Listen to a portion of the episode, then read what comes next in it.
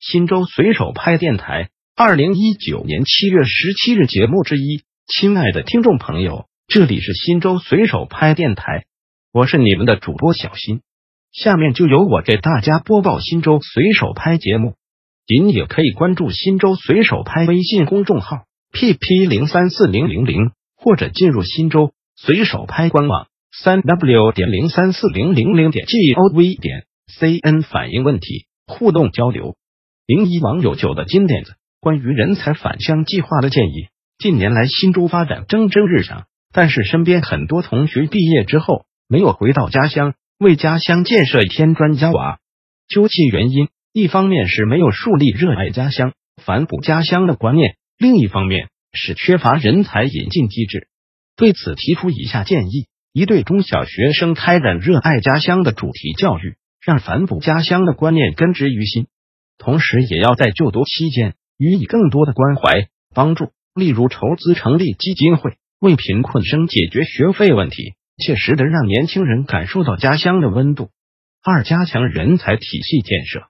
积极引进人才，为优秀人才提供落户、购房、项目启动、资金扶持、入编等政策优惠。同时，既要注重高科技人才，也要照顾传统工匠，通过新媒体宣传。政策支持、资金帮扶，为传统文化传承提供土壤。新州市委人才办，您好，感谢您对新州人才工作的支持。您的建议，我们已收悉知晓。在引进人才方面，近年来我市先后出台了关于实施柔性引才百人计划的意见，关于实施新商新才回乡创业创新工程的意见，关于吸引和留住高层次人才的暂行办法。新州市深化人才发展体制机制改革财政支持政策，关于进一步加强乡土人才队伍建设的暂行办法等一系列政策文件，明确对我市引进的高层次人才在人才落户、项目启动、资金扶持、税收减免等方面提供相应的服务。其中，大力实施农村本土人才回归工程，近两年共有一千三百余名各类人才回乡创新创业。在助力脱贫攻坚与推动转型升级方面发挥了示范引领作用。同时，我们还在《新州日报》上开辟了人才兴市专栏，精选各类优秀人才典型进行宣传，大力营造爱才重才的良好社会氛围。下一步工作中，我们将继续推进人才发展体制机制改革，建立健全本土人才回归的相关政策措施，积极搭建交流合作平台，加大力度鼓励。和吸引新州籍本土人才回乡创新创业，广泛宣传回乡创业人才助力脱贫攻坚、引领致富的典型事迹，为全市经济社会高质量发展汇聚更多优秀人才。零二网友 smile 的金点子：增加室内洒水车，提高城市空气质量。由于城市的扩展，人口数量逐渐增多，人们对生活质量的要求越来越高，尤其是室内空气质量。近年来，每年都要拆迁房子、拓宽道路、修建公园等，工地多、扬尘大，这在很大程度上造成了人为的空气污染。再者，城市人口众多，呼出来的二氧化碳也多，这必然会形成空气质量下降。为了保证城市的清洁度，防止尘土飞扬，使空气更加清新，本人提出以下建议：一、增加洒水车，加大洒水力度，在居住人口繁多的地段。从东到西的每条大街，从南到北的每条大路，都要配备一辆洒水车，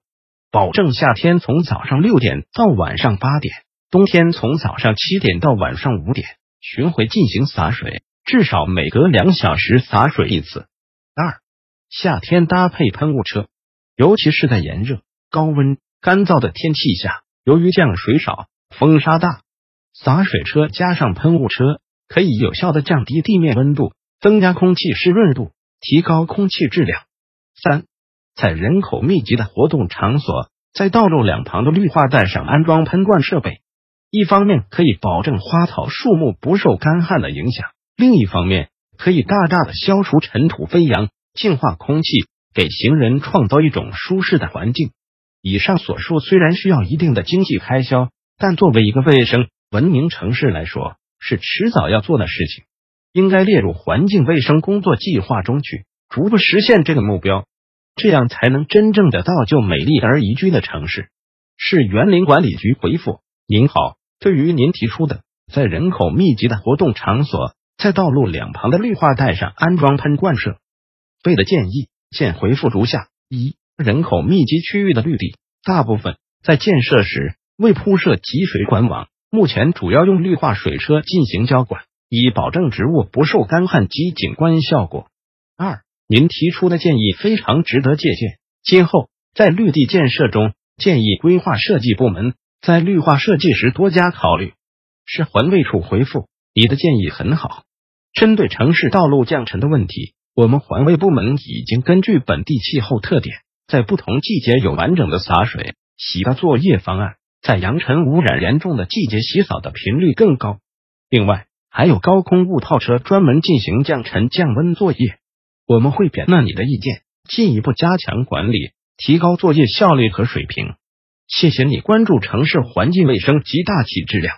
新州随手拍电台本条节目已播送完毕，感谢您的收听，再见。